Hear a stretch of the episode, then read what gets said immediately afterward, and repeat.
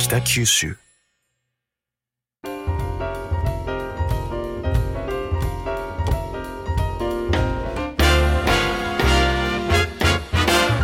おはようございます。西日本新聞社が素敵なゲストと一緒に北九州の歩き方をお話しする番組ファンファン北九州。ナビゲーターの勝木雅子です。同じく西日本新聞社の井上啓二です井上さん北九州市がはい。子育てしやすい街ナンバーワンって知ってましたか、あはい。あのーもう2年ぐらい前にそれこそ実は勝木さんから伺ったことがありまして、はい。で何か、まあ、あの公園が多いとかですねいろいろ。そうそうそうそう、ええなんか病院が、ねええです充実してるとかもうね、はい。何年連続なんだろう相当長い。10年近くそうなんじゃないかね。はい、ええ NPO 法人が毎年調べててあでいつも一番に選ばれてるあっていう、あそうなんですね。はい、私もあの子供がちっちゃかった時ここではい。子育てしましたけど、えええまあ、確かに本当病院充実してるえしまああの保育園幼稚園はいとかも比較的入りやすいあ政令市にしてはですね。はなんか子育てしやすい街だなというのは思うんですけれども、えええ今日はまさにそのね子育て絡みの、はい。はい、方たちをゲストにお迎えしております。はい。はい。子育て情報サイトをはい。作成運営しているキッズチャムの代表高木美奈さんとえー佐々木遥さんです、えーよろしくお願いいたします。よろしくお願いしよろます。しくお願いします。はい。リスナーの方にはね、あの画面が見えなくて残念なんですけれども、あのお二人はですね、高校の同級生ということで、もう本当素敵なあの女性二人来ていただいてます。ですよね、高校の同級生ですよね。そうなんですよ。ええっ、と地元がずっと北九州で戸畑高校で同級生でした。はいねえ、いいですよね。なんか雰囲ね気がですねなんうんかすごくお互い仲がいいんだなっていうのが 伝わって空気感が伝わってきますけどもうはい15年ぐらいの年齢がバレますけど15年ぐらいの中になります。ねえでもなんかねあの本当素敵だなと思って、うん高校が一緒ででその後お互いにうんあのご結婚されてお子さんが生まれて、でずっと、まあ、ママ友のような感じでつながってる。そうですうね。んあのちょっと離れた時期もあの、うん。あったんですけど、うん。子育てで忙しかった、はい。少し落ち着いてもう今ではずっとはい。ママ友だし、まあ、昔の仲のいろいろ話せる友達として、うん。はい。はい、二人でつるんでます。高木さんから今はいあの、はい。つるんでますという話がありましたけれども、で二人でつるんで立ち上げたサイトがうん。キッズチャムですね。はい、はい。このサイトどんなサイトなのかっていうのをちょっとご紹介していただけます？ど,、はい。どちらが？佐々木さんが。は、はい。い。お願いします。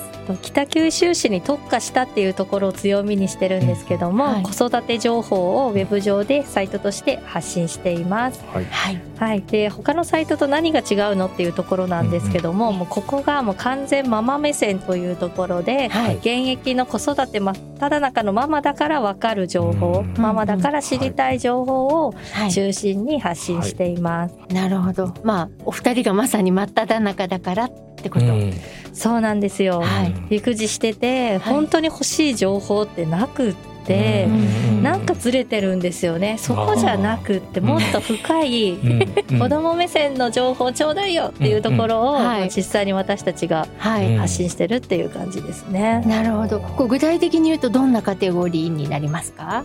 カテゴリーで大きく分けると、講演情報、うんお出かけとか、イベント情報だったり。あとはその習い事情報とうん小児とかの病院情報。を発信しています。なるほどね。でもそれがやっぱり本当に当事者が欲しい情報うんっていうのがなんかイベント情報とかどこでもね出してるような気がするんですけどそれちょっとズレがあるんですかねやっぱ。そうそうなんですよ、うん。そこなんですよね。うん。イベント情報って言っても、うん。その自分が行きたいと思った場所を検索してそこのイベント情報だとあ。載ってるんですよ。はい。あただ私たちが全く知らないただイベント何かないかなって検索した時に、はい。北九州イベントって検索しても、はい。あはい。もう誰でも知ってる情報しか出てこない、大きな。うん。はい。うんそうじゃなくて、はい。い、ろんなこう箇所箇所であってるちっちゃなイベントをぎゅっとまとめて、はいもう全部このページ見たら北九州中のイベントがわかるよっていううん。一覧を作ってます。なるほど。うん。そのなんだろうな子連れで行けそうなところとかうん。こうぼんやり考えて愛東津の森かなとか、うん。なんかまあね、うん。グリーンパークかなとか思うじゃないですか、はいだけどもっとそこからさらに深い感じのが入ってるってこと？うん。えっとですね。うん。例えばグリーンパークのイベントに行きたいって頭がある人はグリーンパークを検索するじゃないですか、うんでも北九州イベントって検索してもグリーンパークのイベントは出てこないんですよ。なるほど。ねそうあそうか。特にあの引っ越してきた人とかは知らないですよね、うん。そうグリーンパークがあることすら、はい。あでそれがキッズチャムだと分かると。そうなんですよ、うん。もうすべての地区のいろんな箇所の施設のイベントがもう一覧になってるので、はない。終わった後に皆さんがインスタで楽しかったって発信してるのを見てあ行けばよかったっていうのをなくせる。なるほどなるほど。あそういうことなんですね。どうなんだろうじゃあ今までのイベント情報って当事者が作ってなかったんですかうね、んなんかそれこそあの小倉北区に住んでる私は、はい。小倉北区の情報のチラシがたくさんポストに入る。彼女は西区なので、はい。西区の情報がお家のポストに入る。あうん。ーそうなりますよね。別に近いからちょっと車で行けばうん。遊びに行けるけど、はい。あのその地域の人しか知らないっていうようなイベント情報も多いので、うん私たちのウェブサイトではカレンダー式にしていて、はいあのどこの地域でも7区すべてのものが見られるようにしてるって感じですうんね。なるほどですね。ははい。で、まあその自分のチラシの入らない地域でも文字までお出かけしてみようかとかいう時も、うんあの検索しやすいっていうことですね。はいはい。あのー今子育て中のママ友って先ほど紹介しましたけれども、そのもともと子育て中子育てをしながらうんこういうページを立ち上げようとしたっていうのは、なんか2人にそのホームページ制作会社で働いた経験があるとか、なんかそういうスキルがありますっていうことでやり始めたってことなんですか？いやもうそういうのは全くなくってですね本当思いつきでないなら作っちゃおうなんとかなるだろうっていう見切り発車でした。いやでもなんかちょっと一見無謀なような気もして、ねそのだって子供がいるから時間の制約もあるじゃないですか、で何の知識もスキルもなく立ち上げたってことですか、そうですうね。んちょっと私に知り合いがいたので、はい。2人で困ったことは聞きながらっていうサポートをしてくれる方はいたんですけど、もちろんあの作った経験はなかったので、右も左もわからないまま始めたっていうのがええ。は最初はそうでしたね。へえでもそれはすごいですね。そうやってやろうと思えばできるものなんですかね。うーん大変でしたでも、一応なんかそのテンプレートみたいなものはある。あそうですね。それを使って最初は今の、えっと出来上がっているサイトとは違う、ええ。あの手作り感満載のサイトだったんですけど、はいはい。はい。そこは自分で手探りでやいろんなこうりましたね。更新作業とかしてる最中に子供が泣き出したりとかそういう感じですね。ね。ありますよね。私は、えー小学校3年生、まあ、当時は1年生とかだったんで、はいもう、はいはい。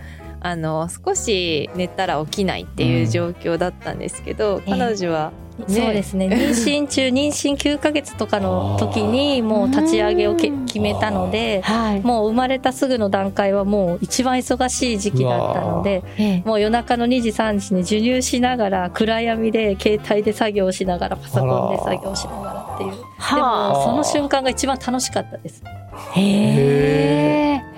え、なんでどこがそんな楽しい？うん。いやなんか育児だけのはい。ママっていう自分から離れられる。あ社会とつながってるっていう。あ。はいはいはいはい。あ、そっか。うん、そうじゃなかったらもうどっぷり子育ての時期ですもんね。そうですはいね特にその時が2人目だったので、はいはい。もうなんか育児だけの世界からなんか解き放たれたような。はいへえ。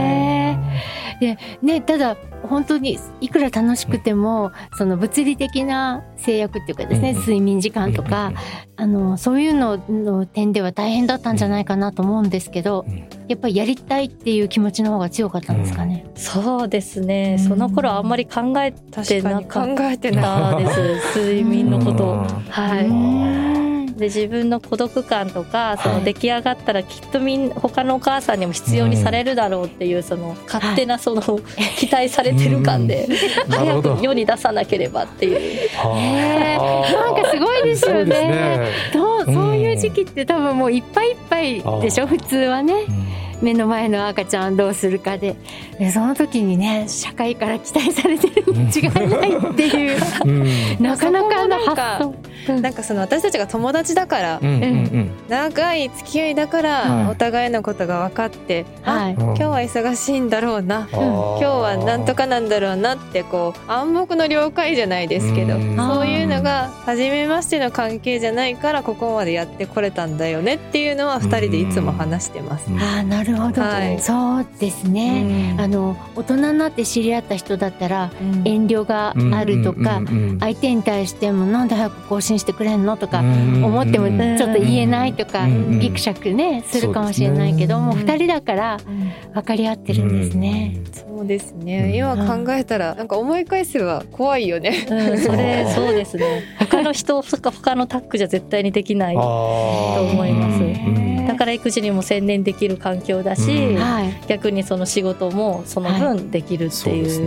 うん。一人でもできないですよ一ね人ではもうとって多分あのちょっとできるスキルも、うん。あのしっかり分かれてる2人なのであそうなんですね。役割分担？役割分担っていう意味でですうね、ん。なので私ができないことは彼女が補填してくれて、うん。彼女ができないことは私が補填してっていうのが分かれてるので、あのまあ、協力しやすいっていう、うんうん。ぶつかり合わないあそういう面ではですね。ビなんだ。はい、ちなみに高木さんがあのできる分野はどういう分野なんですか、私はそのインスタとかで言うと、はい。あのデザインだったりとおかあのそのチラシ構成だったりっていう、おそのちょっとこう見た目的な部分がと、うん得意なんですけど、はい細かくコツコツするのがすごく苦手で、あの抜けてるところが多いので、それそれをすべてカバーしてくれるのが佐々木ですね。ねあそうなんですね、そうなんですよね。でも実際のその、うん。プライベートの性格は逆なんですよ。私の方がなんかこう全然なんかこう抜けてることが多くて、うん。全部補填してくれてだから不思議だなと不思議ですね思いながら。あー仕事とそうなんです。よその性格は別ってこと、うん。高校時代はじゃあ佐々木さんが抜けていて。高木さんがしっかり者だったんですか？も高校は確かに逆でした。私を助けてくれてたあそう。感じ？いやほらどっちかがノート忘れたとかなんかそういう助け合いみたいな。でもそれは彼女でしたね。そうですね。確かにでもそういうところいろいろ逆もあったね、うんうん。ねえ。まあでもなんかここまで来て、う。んねえそういう、はい。そういう関係をずっと築いてこられたんでしょうね、うん。でも高校時代想像もしなかったでしょ？お互い子供を産んでこんなことするなんて。そうですね。全然。もうやっぱ大学が別々だったので、はい。一旦そこでこう別の道に行くっていうところで、うん。ママになったことで戻ったみたいなところもあったので、本当に想像はしてなかったですね。あーでもなんかいいですね。羨ましいそうなですね。うん。ねえ。あのあそうそう。正確にはですねそのページを作った時期2020年に最初のページを作ったんですよね。そうですね、2020年のその10月ぐらいからまうん。あ作り始めて、まあはい。一般に大々的に出たのが2021年はい、っていう感じになりますね。なるほどですね。でも今私たちが見ることのできるサイトはその当時のものとはまた違ってるんですよね。リニューアルされてるんですよね。そうなんですよ、うんその見てくれるママさんたちも増えてきたので、もうはい少ししっかりしたものを作りたいなと思いまして、うんはいクラウドファンディングに挑戦しました。はサイトをリニューアルするために、あはい、はい。クラファンって呼びかけてどれぐらい集まったんですか？50万を予定していて、はい結局に77万円ぐらい。ははいえでそれはやっぱりうんファンドに帰宅してくれたお金を寄せてくれた人っていうのはうん同じような子育て中の人たちだったんですかね？半分ぐらいねうん企業とかもありました？ありましたあ。そうなんだ。でもね、うん予定額より多く集まるってね。嬉しいですね。いやーありがたいです金額もそうなんですけど、ええ人数がもう100人ぐらいの方に応援していただけたので、はい。そこが本当財産だなっていう、うんみんなで作ったサイトっていう感じですよね。なるほどですね。いやなんかインスタのフォロワーもすごい数いらっしゃるって聞きましたけど、そうですね。今えっ、と1.2万人。うわ1.2万人。すごいへえー、それやっぱり北九州市の人が中心なんでしょうね、うん。北九州に特化してるから、ーそうですね。でも北九州市で1.2万人のお母さんそうですね。言ったら、もうかなりのシェアじゃないですかになりますよね。これは。そうですね。ね。私たちなんかあのそこまであのもっとすごいフォロワーを抱えてる方もたくさんいるのであのそんなに自分たちのことすごいって思ってないんですけど、うん。なんかこうお友達に聞くとええ「キツちゃんも知ってる」っていう、うん。あのうんうん人から聞くことであ、うん。はい。知られてきてるんだなってうん。最近本当にすごい感じますうね。ん。へえ嬉しいですね。嬉しいですね。うん。でもお二人のお子さんがある程度育ってもだからもうちっちゃいお子さんのままじゃなくなってもこれはずっと続けるんですか？そうですね、うん。もちろんあの変わってくる内容も少し上の子たちでも、あの遊べるようなお出かけ情報とか、うん。そういうのも幅々広げていきたいんですけど、あの生まれる赤ちゃんはたくさん生まれていくので、今後はあの2人だけではなくって、うん。新鮮な気持ちで、そういうお出かけ情報とかを出せるようなママも増やしながら、ずっとずっと継続していけたらなと思ってます。なるほどですね。だだからキッズチャムのそのサイトをね、二、人だけで作るのではなくて、うんうんうんそのママねさんあで実際にねこれにも関わってらっしゃいますよね。あのサイトにも情報を寄せてくれてるんですよね。そうなんですよ、うん。ね。もうあのいつの間にかですね、うん。こう DM だったり、口コミで、はい。こうこんなところがいいよとか、うん。ここぜはいひ取材行ってみてっていうのが集まるようになってきて、ありがたいことに。強ですねそれは。そうなんですよ。だからそういう口コミをもとに私たちも取材に行ったりだとなかるほどなるほど逆にそのお母さんに教えてもっと詳しく教えてって言ったり、うんはいうん幅が広まっています。なるほどですね。だからこれから先も本当そうやってより新鮮な、うんあの、そうですねはい、ちっちゃい子のあの親御さんの情報も入るし、うんってことですよね。これパパも見ていいんですよね？ちなみに。もちろんもちです。ろんです。パパさんもね最近増えてきたよねあ。そうですね。でうん私たちママ目線ママ目線って言ってるんですけど、はいパパに伝えたいっていう意味もこもこもってるので。あーなるほどね。そうパパママを少し休憩させてあげてキッズちゃんも見て子供お出かけお出かけしてあげてっていう意味でも発信してます。ああいいですねそれね。そうそう。あの子育てべったりっていうか子供だけに向き合ってるとうん。やっぱりねこううん自分一人の時間が欲しいとか思う時あるじゃないですか。うん。だからねパパがそうパパもなんかどこに連れて行っていいかわからない。もちろんそういう時間作らせてあげたいけど、うん。一人で連れて行くってどこ連れて行ったらいいんだろうってうん。悩んでる方もきっといると思うので、はい。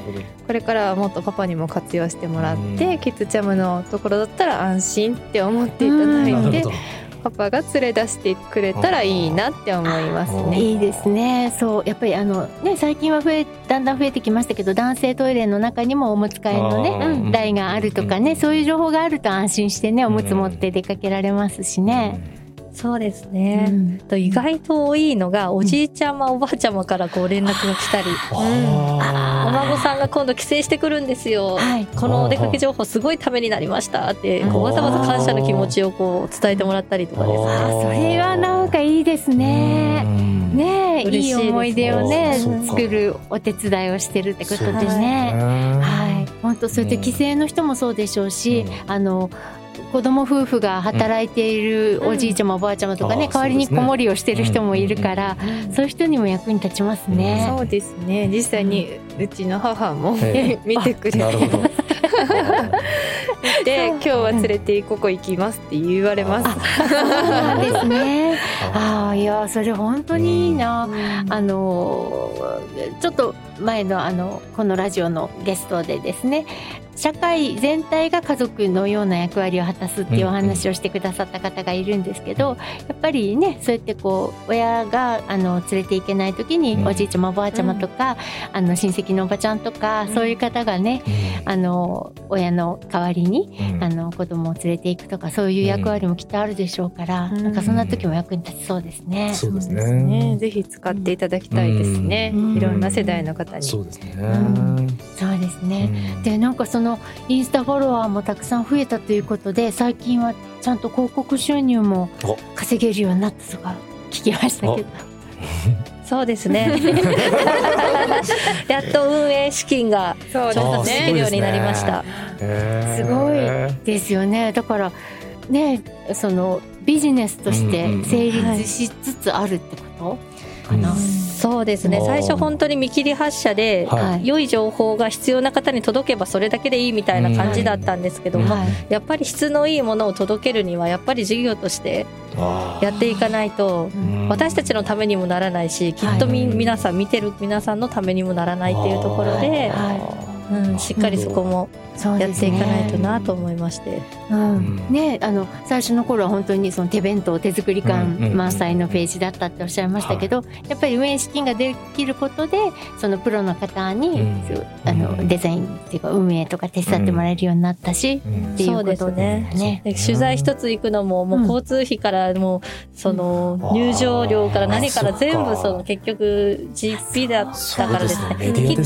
行きたくても行けないところがあったりだったりはい。したので、はい。そういうところがもうより充実した情報につながるなっていう感じですね。ねえいやー。なるほどね、うん。でもそれはあの多くの子育て中の人にも勇気を与えますよね。あのね子供がいてお金を稼ぐ何か社会とつながったビジネスをするっうん。てすごいハードル高く感じるじゃないですか。うんうんうんうんね、でも今の2人の話聞いてると、ね、最初は手作り会満載から始まっても、うん。そうやってね、そうですね。うん、ちゃんと運営資金が出せるほどになるっていうのはすごいですね。そうだね嬉しい嬉しいですね。うん。うん。ご家族もなんか喜んでらっしゃるじゃないですか？あの夫さんとか、うん。はい。そうですね。頑張れって言われます。うん子供は、はい。私もう小学校3年生で、はい。もう分かるので、あ子供にとってはすごい嬉しいみたいです。あのママがうん。いろいろ行くから私もついていけるってあいうのー。ですごい喜んでくあーいれてろんな情報を取りに行く取りに行くからあー。取材なるほどなるほど。同行でへえあーでもかっこいいと思ってるんじゃないですかね、うんうんうんうん。お母さんのこと。